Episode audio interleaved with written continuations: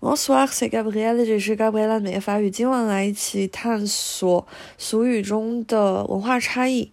当我对你说一个人向你许诺了山与奇迹的时候，你觉得或者你希望这是一个 positive，呃，褒义的，还是 negative，贬义的表达方式呢？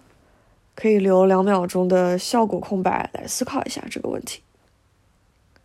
OK，相信你已经有了一个答案，或者甚至已经做了进一步的思考和感受。这个俗语到底是什么意思？我们来公布一下答案。这个俗语有一点点 negative 的含义，有一点点贬义的含义。它真实的意思非常对应和接近中文的画饼，或者是开空头支票。